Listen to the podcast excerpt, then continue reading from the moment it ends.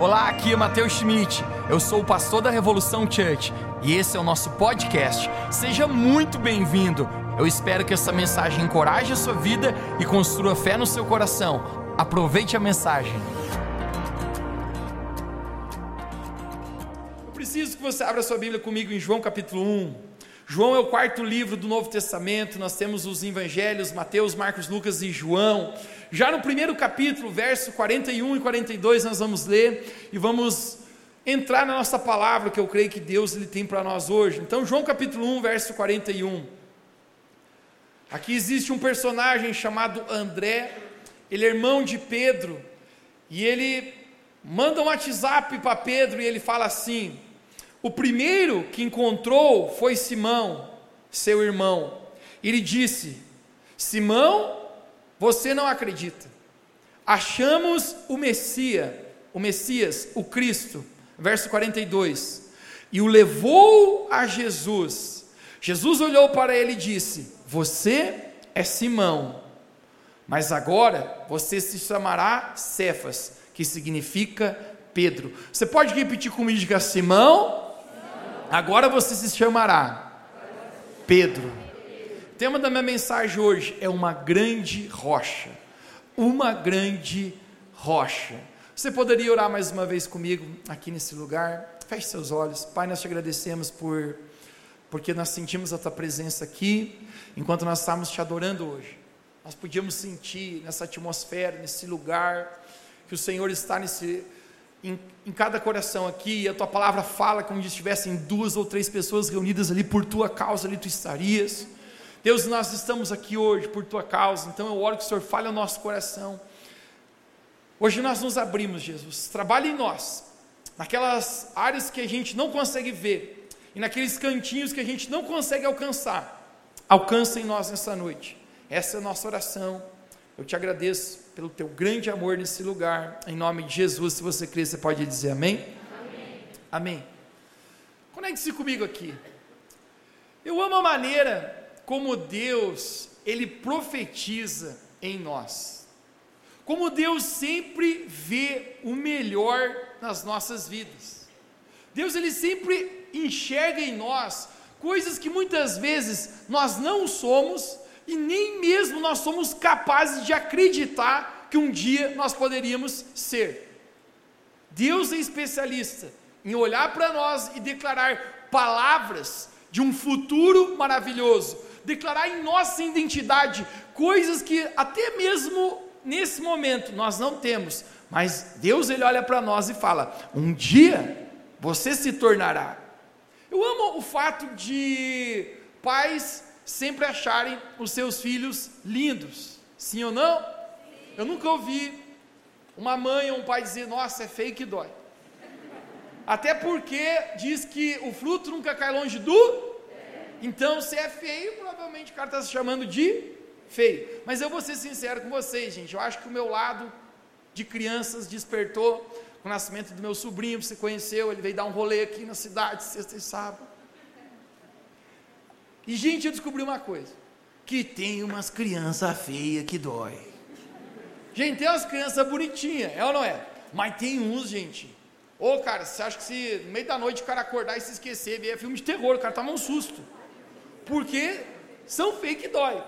Normalmente tinha uma teoria que falava que a criança, quando é muito feia, quando é novinha, depois ela fica bonita. Olhe para alguém perto de você e diga: dá chance para você, dá tempo aí, né? É brincadeira, gente. Se você não ficou bonito até hoje, não vai ficar mais, tá? Então pode agradecer, diga Jesus, obrigado pelo meu corpo, é feio, mas tem saúde, pelo, pelo menos. Agora, pais, gente, ele olha para os seus filhos, nossa, que é bonito. E a criança é um joelhinho feio assim. Ela diz, lindo da mamãe. Ela vê coisas, gente, que ninguém mais vê. Eu fico olhando, meu Deus, feio que dói. Mas para a mãe, para aquele pai, é maravilhoso. Porque talvez no coração de pai, no coração de mãe, sempre vê coisas que nem mesmo às vezes são. A maneira que Deus nos olha é tão impressionante porque muitas vezes Deus olha para nós e enxerga coisas maravilhosas que se eu e mesmo, se eu e você mesmo fôssemos ser sinceros, a gente dizer, cara, não sei aonde que ele está vendo isso aqui. Aqui nessa história do livro de João, capítulo 1, nós encontramos um texto onde foi o primeiro encontro do Senhor Jesus com um homem chamado Simão. Você pode dizer mais uma vez comigo a palavra Simão? Diga Simão. Simão. Simão, Simão é irmão de André. E André manda um WhatsApp para Simão e diz: Simão, você tem que colar aqui no calçadão. Porque nós acabamos de encontrar o Messias, o Cristo, o esperado. Eles são judeus, então eles, eles sabem debaixo de toda uma promessa, de uma palavra. Nós estamos falando de todo o Velho Testamento, que um dia viria o Messias, o Cristo prometido, o Filho de Deus. E André fala: Você tem que colar aqui, Simão, porque nós acabamos de encontrá-lo. Quando Simão chega, a primeira vez que ele encontra Jesus, Jesus aponta o dedo para ele e Jesus chama o nome dele. Jesus fala: O teu nome é Simão. A palavra Simão, traduzindo do grego, significa um caniço. Diga comigo nessa noite, diga um caniço. Agora, o que é um caniço? Caniço é uma vara que, se bater o vento, ela entorta, ela é fácil de quebrar. Um caniço não é constante, um caniço ele não, não tem estabilidade, e esse é o nome de Simão, um caniço.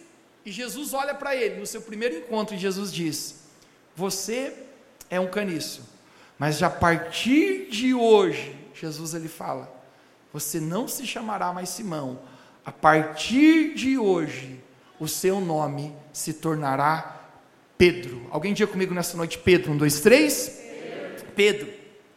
Por contrapartida, o nome Pedro significa uma grande rocha, uma grande rocha. Jesus ele olha para Pedro e fala: Você é um caniço, mas a partir de hoje, Simão, caniço, você se tornará Pedro, ou seja, uma grande rocha. Diga para alguém perto de você, diga: Você se tornará uma grande rocha. Rocha. Algo incrível sobre rocha que é diferente de um caniço. A rocha é constante. Uma grande rocha não se move. Uma grande rocha não balança com o vento. Uma grande rocha não balança com a tempestade. A rocha está sempre lá no mesmo lugar. Jesus ele fala de um caniço, você se tornará uma rocha. Essa é a maneira que Deus nos vê. Eu quero dizer para todos aqui nessa noite, que nós ainda somos uma obra inacabada, mas Deus já nos vê uma obra perfeita. Se vamos ser sinceros, eu acho que se eu fosse caminhar com uma placa, um outdoor aqui, eu estaria com um outdoor escrito em obras porque Deus está fazendo muitas coisas na minha vida. Deixe-me ver sua mão se você está em obras pelo Espírito Santo aí. Se Deus está trabalhando na sua vida, eu muitas. Muitas coisas Deus está trabalhando, Deus está mudando, Deus está reformando, Deus está restaurando, Deus está curando. A palavra de Deus nos fala que aquele que começou uma boa obra é fiel para completar. A obra que Jesus começou na minha vida e na sua vida, a palavra de Deus fala, ele vai completar. Agora, Jesus ele olha para Pedro e ele fala: Você é um caniço, mas um dia você se tornará uma rocha. A partir de hoje, seu nome não é mais Simão, mas se torna Pedro. Nesse momento, eu lembro aquele verso em Romanos capítulo 4, 17, onde a Bíblia fala: O Deus que chama à existência as coisas que não são, como se fossem. Deus ele está chamando na vida de Pedro. Pedro, eu estou chamando para fora.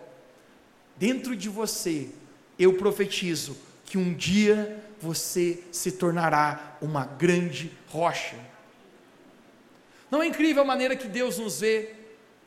Talvez nós estamos aqui hoje, você esteja aqui hoje, você se sente sujo pelos seus pecados, por vergonhas, por coisas que aconteceram no seu passado, mas eu quero dizer para você como Jesus te vê. Quando Jesus ele olha para você, Jesus ele não vê a sujeira, mas Deus ele vê o sangue de Jesus sobre você e ele te vê santo. Amém. Talvez hoje você se enxergue dessa maneira muito incrédulo. Você diga, Mateus, eu tenho muita pouca fé no meu coração. Na verdade, eu vim até aqui duvidando, me convidaram para uma reunião, mas eu nem sei se de verdade eu creio nisso. Eu quero dizer para você, mesmo você sendo um incrédulo, quando Deus ele te vê, ele te vê um homem, uma mulher cheio de fé.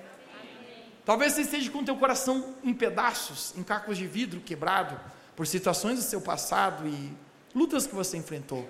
Mas Deus, quando te vê, Deus ele profetiza na sua vida uma pessoa restaurada. Talvez você esteja preso, mas Deus olha você liberto. Talvez você seja um caniço, mas Deus te vê como uma rocha. Alguém diga nessa noite, diga, grande rocha. É isso que vai acontecer com Pedro. Ele tem um encontro com Jesus. Jesus diz: Pedro, segue-me.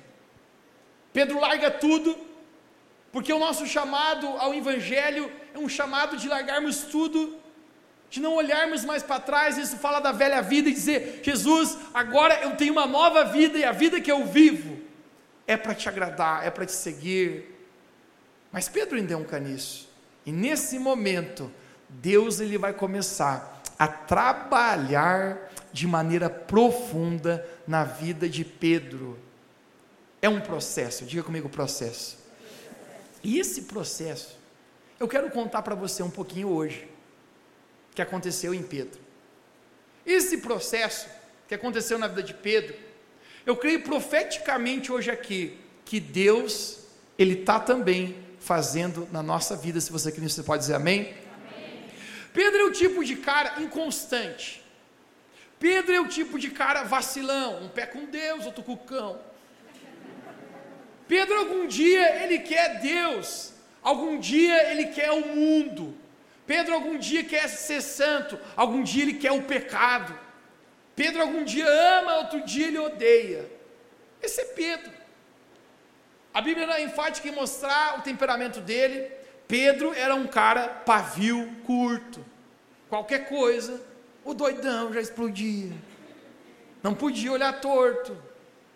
Pedro é o tipo de cara que tem muitos parafusos soltos dentro do seu caráter. E mesmo assim, Jesus escolhe ele. Mesmo assim, Jesus profetiza nele uma rocha. Mas agora existe um processo.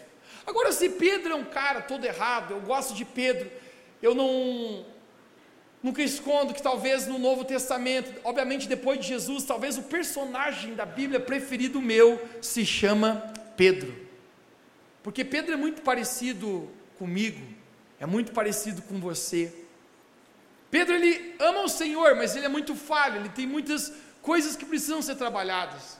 Agora, se tem uma coisa no meio de tantos defeitos que nós poderíamos elogiar na vida de Pedro, é que Pedro é um homem obediente.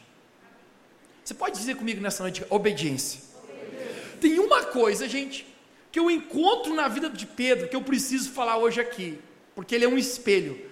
Pedro, por mais que é todo errado, Pedro, ele sempre tem um desejo de corresponder e obedecer a Jesus.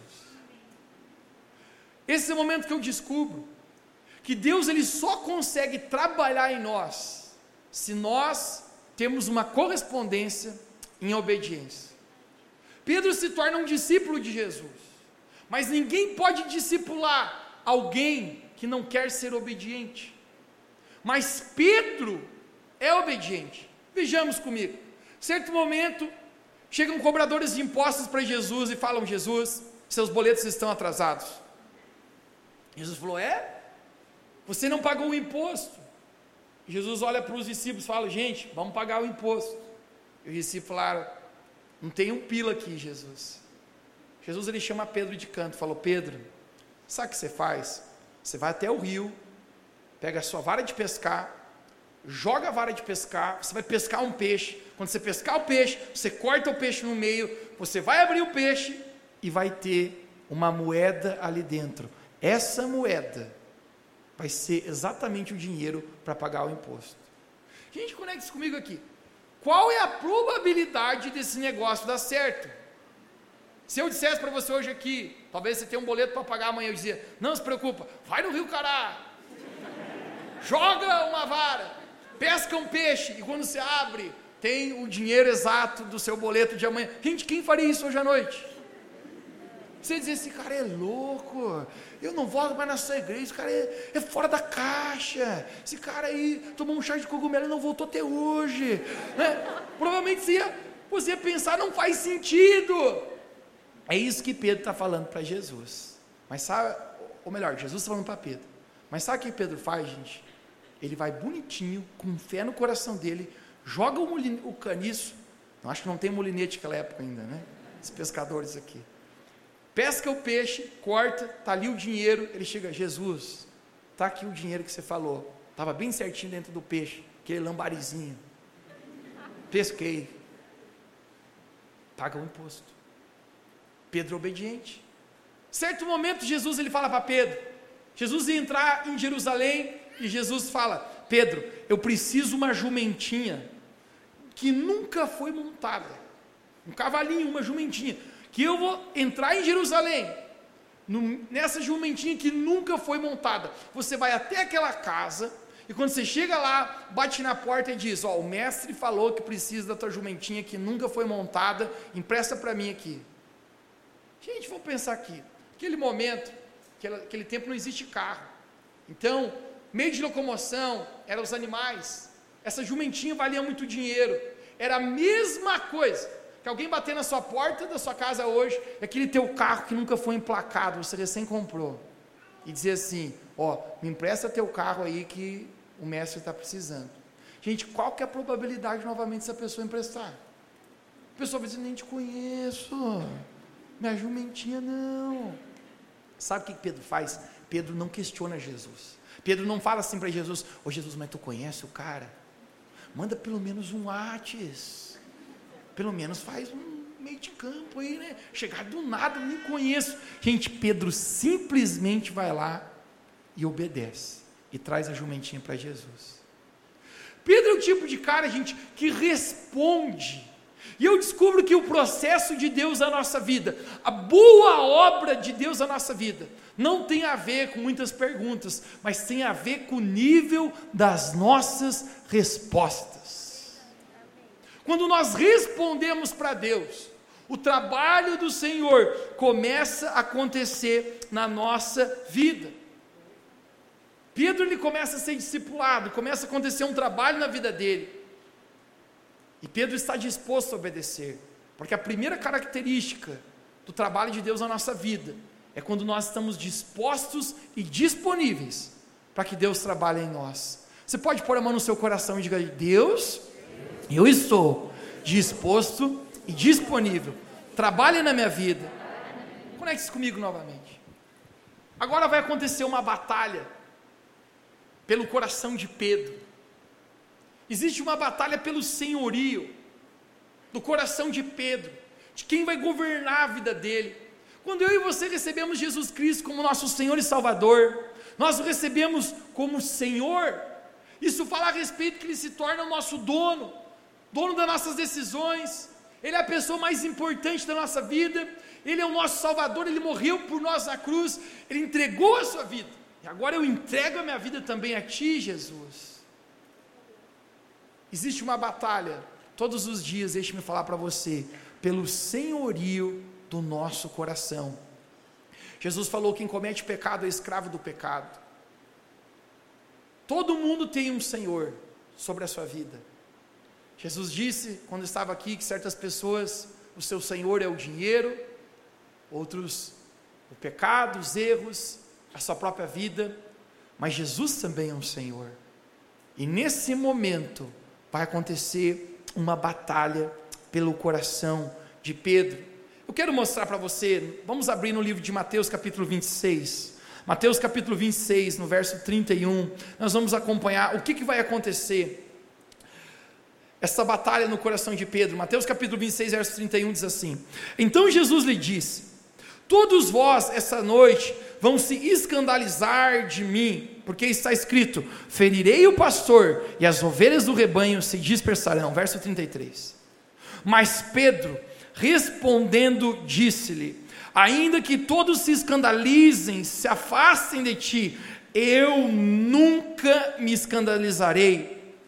Diz-lhe Jesus: Em verdade te digo, Pedro, que nesta noite, antes que o galo cante três vezes, tu me negarás. Você pode repetir comigo bem alto, diga, antes que o galo cante, três vezes, Pedro, tu me negarás. Verso 35, disse-lhe então, Pedro, ainda que me seja necessário morrer contigo, eu jamais te negarei. E todos os discípulos disseram o mesmo. E dá de presente tua atenção novamente. Você entende o que está acontecendo? Alguns evangelhos narram essa história quando Jesus está na mesa da Santa Ceia. Esse é aquele quadro que tem na casa da sua avó, quem lembrou? Jesus está ali e ele pega o pão, ele parte e fala: Esse aqui é o meu corpo que vai ser entregue por vós na cruz.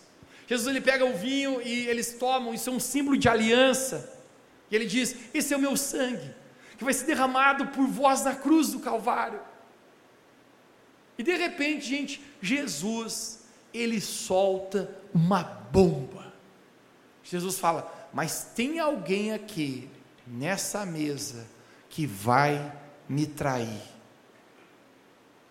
Nesse momento, gente, todos os discípulos mal respiram, pode-se ouvir as moscas no lugar, e todo mundo está pensando: quem será, quem será, quem será, quem será? Eu fico imaginando que talvez Pedro, aquele cara mais impulsivo, ele, ele fala baixinho: quem vai trair está com a mão amarela. Jesus fala: ferirei o pastor, está escrito, e as ovelhas se, se dispersarão. Jesus ele fala que ele seria entregue na cruz, mas nesse momento Pedro se levanta, olhe para alguém perto de você e diga: Olha o Pedro aí. Aquele Pedro que mal pensa para agir, ele se levanta, ele diz: nada disso. Jesus, o negócio é o seguinte: esses cabrinhos que estão na mesa, esses aqui são meia boca mesmo. Olha o tipinho daquele ali, ó. A índole desses aqui eu não confio em ninguém. Eu não ponho a mão no fogo por ninguém desses aqui. E eu acho que tem uns tapaceiro, sacana digno de pouca confiança aqui nessa mesa. Se eu for sincero, Jesus, já falei para ti, tinha gente que nem devia estar na equipe aqui. Mas eu não. Jesus, eu estou pronto para dar minha vida por ti. Olha o que Pedro fala, gente.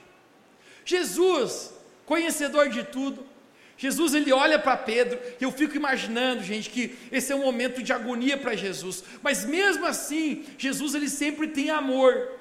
E Jesus ele olha com amor para Pedro e fala assim: Pedro, Pedro, tu nem sabe, mas ainda esta noite, antes que o galo cante três vezes, você me. Pedro novamente afirma: olha para mim aqui, está falando, Jesus, tu é louco. Esse, esse, esse vinho te fez mal, né, Jesus? Eu jamais te negarei. Eu estou pronto para dar minha vida por ti. Pode vir aqui, ó. Vou fazer um post aqui, Jesus, agora, afirmando isso. I love you, Jesus. Forever, forever. Quando os discípulos saem dali, gente, Jesus ele vai com os discípulos para um, jardim chamado Getsemane. E quando Jesus está ali, Judas Iscariotes, o discípulo traidor, ele vem com os guardas, ele vem de Jesus por 30 moedas de prata. E quando eles estão chegando, nesse exato momento, Judas ele dá um beijo no rosto de Jesus para mostrar quem é Jesus. E nesse momento, gente, a Bíblia conta que o Pedro se levanta novamente.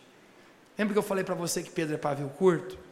Pedro ele pega a espada dele, se fosse mais era peixeira. Ele pega e ele logo corta. Ele logo corta a orelha de um cara, ele pá! Quando Jesus ele olha aquele negócio, Jesus fala: "Pedro, guarde a sua espada, porque quem vive pela espada também morrerá pela espada." Pedro, nós somos do time da paz. E Jesus, gente, ele pega a orelha do cara, põe novamente e cura aquele homem. Eu fico imaginando Pedro olhando a cena, gente. E quando Pedro olha aquele negócio, João é preso, Mateus é preso, Tomé é preso, todo mundo sendo preso ali. Estão pegando todo mundo e quando eles prendem Jesus, Pedro fala: Olha, até tentei ajudar aí, cortei a orelha de um a menos, mas ele curou, então já que o senhor não quer ajuda, Deus te abençoe. E Pedro sai correndo, gente. Pedro ele sai em disparada. E de alguma maneira, a Bíblia fala que todos os discípulos se livraram e escaparam também. Agora imagina, Jesus havia dito: ferirei o pastor, e as ovelhas se dispersarão. No momento que Jesus é preso, gente, não durou nenhum naquele lugar. A Bíblia é enfática, só num dos evangelhos conta esse, esse fato para nós. O evangelho segundo Marcos conta que um dos discípulos, não menciona quem, eu já vou falar para você minha teoria, mas fala que um chegou a correr nu no jardim. Ele na tentativa de escapar, a minha mente é criativa, então o que, que eu imagino? Todo mundo já brincou de bicho, sabe como é que é? Quando você estava correndo alguém está atrás de você, ele pega na tua jaqueta e você fala assim, e te peguei, falou, pegou não, foi sua jaqueta, você deixa a jaqueta e continua correndo. Já fez isso quando era criança? É todos. Naquela época eles usavam túnica. Eu acho que um guarda está pe tentando pegar o cara, e quando ele pega na túnica, o cara fala, para! Ele falou, para nada, mas vale um vivo, um pelado vivo do que um vestido morto. E ele sai, gente, correndo, pelado, se esconde, vaza. Mateus, fala a teoria para nós. Eu acho, no céu a gente vai confirmar. Mas eu acho que foi o próprio discípulo chamado Marcos, porque só ele narra isso. Sabe aquele negócio, não sei quem fui? Não conto para ninguém, né? Vou contar a história para vocês, mas não precisa afirmar que fui eu. Todo mundo sai, gente. Jesus é preso, colocado diante de Pilatos. Sabe Deus onde está Pedro? Mas Pedro, ele vai tentar dar uma espiadinha. Ele, Pedro pensa assim: rapaz, a coisa esquentou. Deixa eu ver o que está acontecendo com Jesus. Pedro está preso. Parece que é uma noite muito fria. Parece que é uma noite que as pessoas não conseguem se aquecer naquele lugar. Existe uma fogueira que foi feita. E Pedro está na frente daquela fogueira. Chega um homem e fala para Pedro: Provavelmente você é aquele, aquele discípulo de Jesus, né? E Pedro fala: Eu não tenho nada a ver com isso. Mais uma vez, chegam para Pedro e falam: Cara, você fala as mesmas gírias que eles falavam, o teu jeito de falar é igual. Você é um discípulo de Jesus, tu andava com ele, né? E Pedro fala: eu não tenho nada a ver com esse homem. Segunda vez, Pedro está negando. Mais um momento, a Bíblia fala que alguém se aproxima de Pedro naquela fogueira e fala: De verdade, eu estou reconhecendo você. Tu caminhava com Jesus o tempo inteiro. Eu lembro quando eu vi você, aquela foto no Instagram, vocês dois juntos. Você é um discípulo de Jesus. E fala que pela terceira vez, Pedro nega Jesus. E nesse momento, o galo cantou. Alguém diga comigo nessa noite: diga, o galo cantou. O galo cantou. Agora é tão interessante, gente, que o galo era um aviso de Jesus para Pedro. Você está comigo? Jesus falou: Pedro, Antes que o galo cante, você terá me negado três vezes. E aqui, gente, algo que eu descubro. O galo havia sido um alerta que Jesus deu para Pedro. Porque você consegue ver, gente, que Pedro tinha negado a primeira, Pedro tinha negado a segunda, e ele não está tendo consciência do erro dele. E eu acho que muitas vezes na nossa vida, a gente não percebe a área que nós estamos caminhando no erro. Jesus ele fala para Pedro: quando o galo cantar, você vai se lembrar daquilo que eu falei para você. Deixa eu perguntar para você aqui nessa noite: qual foi a última vez que você ouviu o galo cantar na sua vida? Isso fala, obviamente, querido, de uma consciência de erro que muitas vezes é difícil a gente ver para nós mesmos. Quando o galo canta, Pedro ele se dá conta, ele, poxa vida, Jesus havia falado. Ele me avisou que o, que o galo ia cantar e aqui estou eu. Acabei de negar três vezes. Um dos evangelhos fala que exato momento quando o galo canta, os olhos de Jesus se encontram com os olhos de Pedro. E Pedro ele sai correndo, chorando amargamente. Olha essa expressão, gente, chorando amargamente. Pedro começa a soluçar de tanto chorar. Eu fico imaginando a, a vergonha de Pedro. Agora Pedro consegue reconhecer o caniço na vida dele. Pedro foi afetado por, por aquela circunstância. E o simples fato que Pedro nega Jesus, sabe por quê? Porque Pedro amava mais a sua própria vida do que a Cristo. Pedro ele sabe, se Jesus já está morrendo, a chance de respingar os mais fracos é sempre grande. Se os fortes estão caindo, imagina nós, meros mortais. Pedro pensa. Ele diz: Eu vou ser o próximo a morrer, então eu vou negar que eu estava com Jesus. Deixa eu me perguntar para você: qual é o preço de um homem? Qual é o preço de alguém? Qual é o nosso preço? Preço de um homem é aquilo que ele julga não ser capaz de largar por amor a Cristo. Pedro não consegue amar Cristo mais do que a sua própria vida. Então ele está dizendo: Ó oh, Jesus, eu preciso te negar porque senão eu vou perder a minha própria vida. Jesus é crucificado na cruz. Você consegue imaginar isso? Aonde está Pedro? Certamente ele não está lá. A Bíblia menciona apenas três pessoas aos pés da cruz de Jesus quando ele estava sendo crucificado.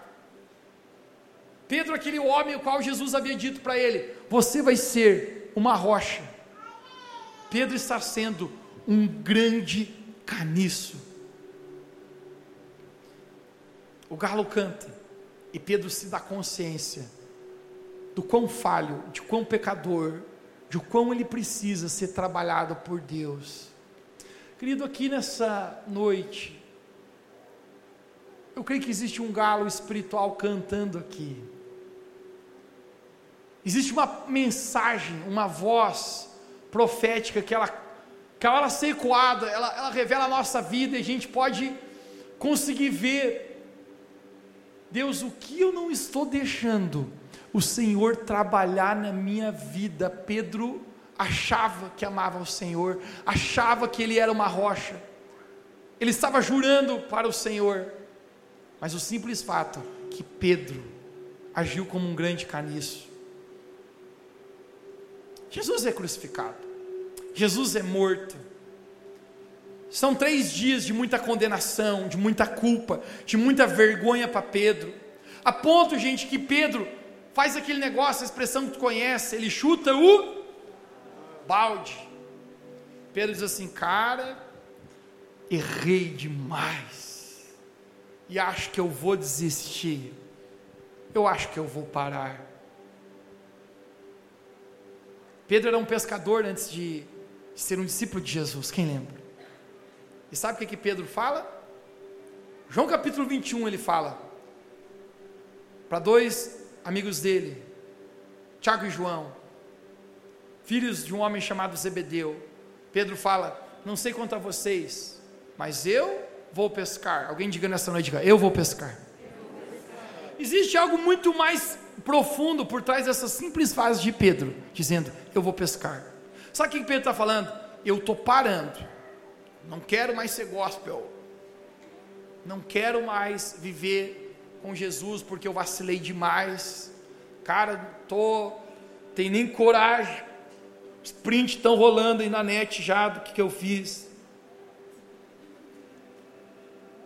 Eu vou parar. Pedro vai pescar.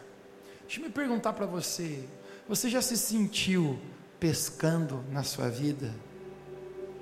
pescando por dentro, emocionalmente, na sua vida espiritual com Deus, pensando, cara, onde eu estou? É isso É esse lugar que Pedro está. Todo mundo já foi pescar. Todo mundo já se sentiu pescando.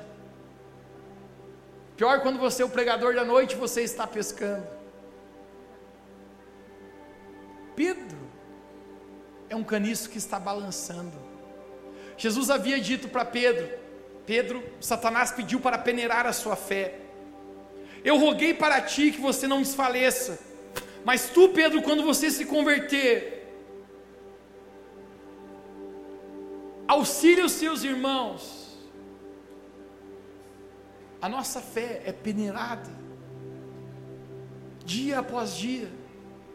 Talvez eu e você pensamos, Mateus, eu acho que eu não vou negar a Cristo. Se alguém perguntar para mim, você é um cristão? É você vai naquela igreja chamada Revolt? Eu vou dizer, com certeza, com orgulho, eu sou um cristão, sou um seguidor de Jesus, eu participo de uma igreja, de uma família.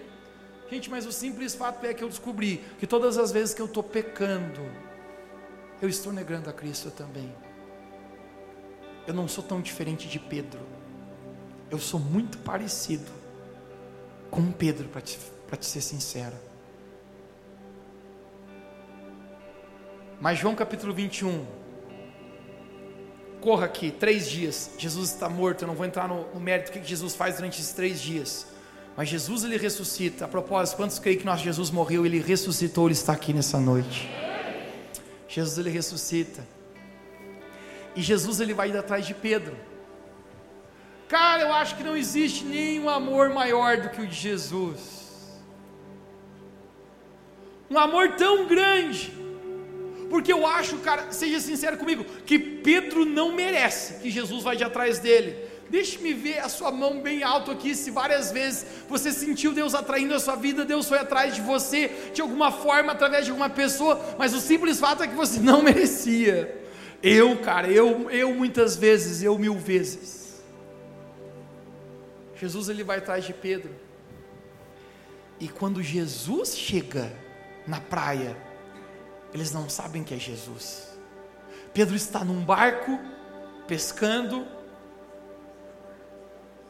Talvez Pedro está seguindo a tendência de Marcos e a Bíblia fala que ele estava nu no barco. Eu sempre fiquei me pensando, o que que Pedro faz nu num barco pescando? Talvez ele está dizendo, pouco me importo mesmo, pouco me importo com a minha reputação, meu caráter, eu já vacilei mesmo. Então Pedro é o tipo de cara que é 8 ou 80, então ele está chutando balde. Mas de repente Jesus chega na praia e ele pergunta: Vocês pescaram alguma coisa? Eu fico imaginando Pedro revoltado, porque quando a gente está num dia mal, a gente não é bem educado, sim ou não? Muitas pessoas não são. Então Pedro fala: O que, que é da tua conta? Vai embora daqui. Mas Jesus ele fala: Eles não reconhecem que é Jesus. Conecte-se comigo, conecte-se comigo. Jesus fala: Jogue as redes para o lado direito. Eito, eito, tem eco na praia. Eu fico imaginando Pedro, Tiago e João pensando, cara, o que que tem? Quer se meter na nossa pesca? Mas quer saber, a gente não pescou nada? Então, vamos tentar. Quando eles jogam as redes para o lado direito, a Bíblia fala que se encheu as redes de 153 grandes peixes. Nesse momento, eles jogam os peixes fora, eles abandonam, porque eles se dão conta de quem era que estava falando com eles. Já duas vezes, Jesus havia feito o que ficou conhecido como o milagre da pesca maravilhosa. E eles falam: só tem alguém que tem poder para dizer jogue as redes e se encherem de peixes dessa maneira. Eu acho que João e Pedro se olham e eles pensam, está pensando que eu estou pensando, Pedro, uhum, João, uhum, é o cara que voltou aí. E sabe o que, que Pedro faz, gente? Ele põe a roupa rápido, ele se joga na água e ele vai nadando até a praia. Esse é o momento que eu descubro, gente, que existe talvez uma outra figura que Deus quer nos ensinar aqui em Sua palavra. Porque Deus sempre vai de atrás de nós, cara. Mas o papel de eu e você, pular do nosso barco, nadar até a praia é nosso papel, cara, é a gente fazer o caminho de volta, o caminho do arrependimento, o caminho de dizer: Deus, vacilei, mas eu quero ir novamente ao encontro a ti. Quando Pedro chega na praia, cara, você consegue imaginar Pedro vermelho? Pedro nem levanta o seu rosto, ele está com a cabeça baixa. E Jesus fala: Pedro, senta aqui agora, porque eu preciso conversar com você. A gente vai ter uma conversa agora aqui. Jesus, nesse momento, ele vai precisar trabalhar no coração de Pedro. Jesus havia dito para ele: Você se tornará uma rocha, você se tornará Pedro. Mas o simples fato que Pedro deu um caniço, deixa eu falar para você aqui nessa noite: você se sente um caniço? Você se sente balançando? Você sente o seu amor por Jesus tão frágil? Jesus vai precisar trabalhar na vida de Pedro. Mas eu acho que Pedro se permite. Quem aqui quer permitir que Deus trabalhe na sua vida também? Eu quero, eu quero, eu quero. Jesus fala assim: Pedro, vamos lá então. Tu me ama? Essa pergunta é muito profunda, gente. Porque se lembra o que, que Pedro havia falado para Jesus? Eu estou pronto para dar minha vida por ti, eu te amo mais do que tudo. Pedro abaixa sua cabeça e fala: Senhor, tu sabes todas as coisas, tu sabes que eu sou um caniço, tu sabes que o meu amor não é lá grande coisa. Eu achei que era, eu achei que eu estava pronto, eu achei que eu já te amava de todo o coração, mas, cara, provou, né, Jesus? Novamente Jesus pergunta: Pedro, tu me amas? Pedro novamente, ai Jesus, tu sabes que meu amor é um caniço, que meu amor é tão frágil, tu sabes que eu peco ainda naquelas áreas que, que o Senhor já me falou para não pecar, que eu te desobedeço muitas vezes, que eu corro da tua presença em momentos que eu sou uma rocha no domingo, mas na sexta eu volto a ser um caniço. Pela terceira vez, coincidência ou não, Jesus pergunta três vezes se Pedro o amas. Pedro havia negado Jesus também por três vezes. Pedro, tu me amas. E nesse momento, gente, Pedro se entristeceu. E eu acho que se entristeceu, cara. Fala do verdadeiro arrependimento. Porque o verdadeiro arrependimento, ele sempre vai mudar algo dentro de nós. A palavra de Deus nos fala através do apóstolo Paulo no livro de Romanos, que existe uma tristeza operada no nosso coração que conduz à vida. Há uma tristeza que leva à morte, mas há uma tristeza que conduz à qualidade de arrependimento que gera a vida. Eu acho que essa tristeza agora vem em Pedro e ele fala: Jesus, tu sabes, meu amor é um caniço eu ainda não, não te amo como eu deveria. Em outras palavras, meu amor não é uma Brastemp. Não passo disso. Vamos ser sinceros por um momento com Jesus aqui, gente. Eu acho que muitas vezes, mais do que o Senhor espere, esperar um estereótipo de nós, Deus está esperando apenas sinceridade do nosso coração. Cara, o momento que a gente cai e diz: Ó oh, Deus, essa área na minha vida, cara, essa área, Senhor, precisa ser mudada, essa área precisa ser trabalhada. Jesus fez uma fogueira para Pedro. Você lembra o lugar também onde Pedro havia negado Jesus? Parece que Jesus está fazendo Pedro voltar ao ponto do erro, porque normalmente o ponto do erro também é o ponto da cura. Deus precisa muitas vezes nos levar, querido, a trabalharmos na nossa vida as áreas que precisam ser modificadas e transformadas por Jesus, porque quando Deus olha para nós, Deus ele não quer que nós sejamos esse caniço a vida inteira, mas ele profetiza em nossa vida uma rocha, estabilidade, uma pessoa santa, vitoriosa, cheia do Espírito Santo. Pedro está ali. Jesus nunca pediu nada para Pedro. Jesus havia pegado peixes e pães. Ninguém me pergunte onde, no amanhecer do dia, Jesus consegue peixes e pães. Mas você já parou para pensar que Jesus nunca usou os 153 peixes que eles pescaram? Porque Jesus não precisa de nós, mas Ele ama a nós. Nesse exato momento, quando Pedro é sincero com Jesus, ele fala: meu amor é isso, tu sabes. Eu quero encerrar falando isso para você. João capítulo 21, 7. No verso 7 diz: E o discípulo a quem Jesus amava disse a Pedro: É Simão Pedro, ouvindo que era, cingiu-se com a sua túnica, porque tinha tirado a roupa e lançou-se ao mar. Então ele está lá. Mas no verso 18, agora conecte-se. Jesus ele fala para Pedro: Em verdade, em verdade te digo, Pedro, que quando tu eras mais moço, alguém dia comigo moço, você se cingia e andava por onde queria. Mas quando você for velho, alguém dia comigo velho, estenderás as mãos e outro cingirá e o levará para onde você não quer ir. Olha as palavras de Jesus para Pedro. Sabe o que Jesus está falando para Pedro agora? Pedro, quando tu eras mais moço, eu acredito que isso aqui não está falando de uma idade cronológica, mas está falando a respeito de uma maturidade do amor. Jesus está falando, Pedro, enquanto teu amor ainda era juvenil, quando você ainda era um caniço, você se cingia por onde tu queria, tu tomava as tuas decisões, tu me negava quando convia e tu me abraçava quando convia. Você estava comigo quando era conveniente para você, mas quando não era, você me deixava. Você fazia minha vontade quando você estava com, com inclinação para isso, mas quando você não queria, você me desobedecia. Tu és um caniço, Pedro.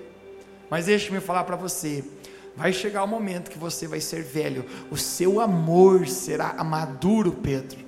E agora, você estenderá os seus braços outra pessoa vai cingir você e você vai para o lugar onde semana passada você não queria ir.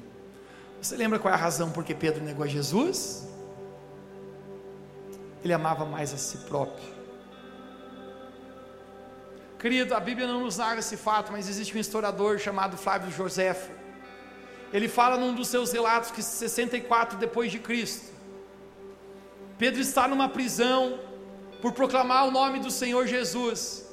E nesse lugar se aproxima guardas debaixo de um, de um decreto do, do imperador daquele lugar e fala: Pedro, você tem uma escolha na sua vida: ou você nega a sua fé, ou você nega a Jesus, ou Pedro, você será também crucificado como Jesus que você prega. Pedro, nesse momento, gente, já é um homem velho, mas não apenas cronologicamente, mas o amor dele já não é mais um caniço, o amor dele cresceu. Olhe para alguém perto de você nessa noite, diga eu vejo o seu amor crescendo por Jesus. Diga eu vejo o seu amor crescendo por Jesus. Toque três pessoas perto de você e diga eu vejo o seu amor crescendo por Jesus.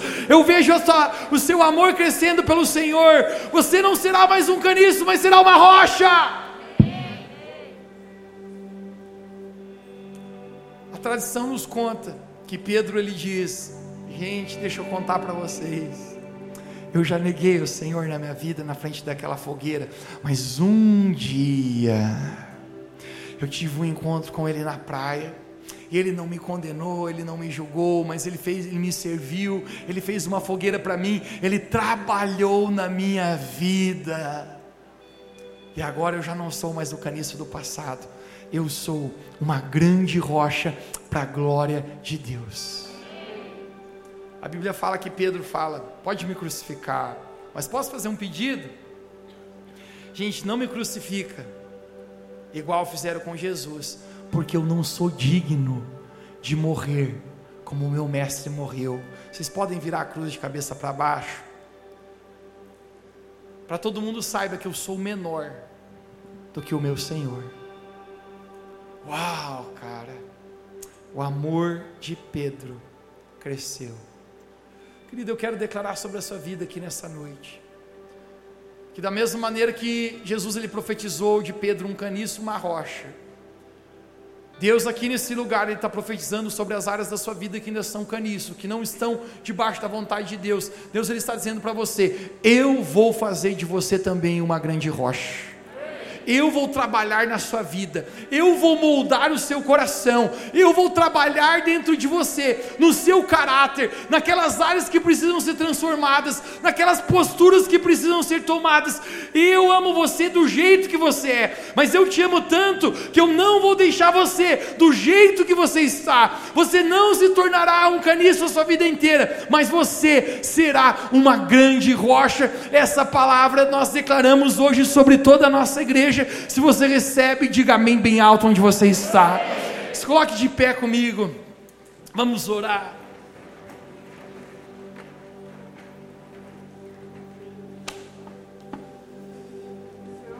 Feche seus olhos e põe a mão no seu coração.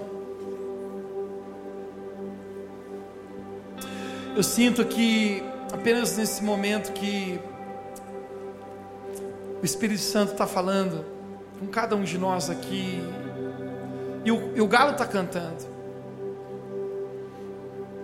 O galo está cantando, e deixa-me falar para você o que, que Deus está mostrando para você hoje, no canto do galo. Qual é a área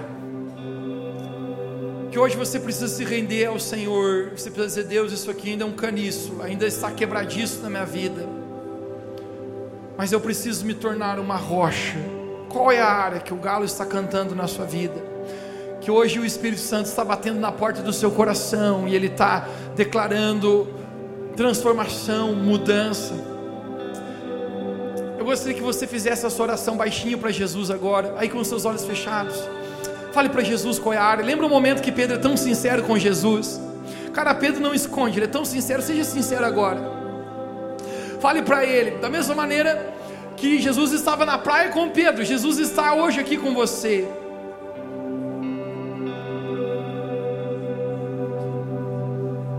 Eu sei que os olhos de Deus sempre estão sobre nós, mas eu acredito particularmente que existem momentos específicos que os olhos de Deus pairem sobre uma pessoa, e eu creio que agora, da mesma maneira que os olhos de Jesus estavam sobre Pedro, estão sobre cada um de nós agora.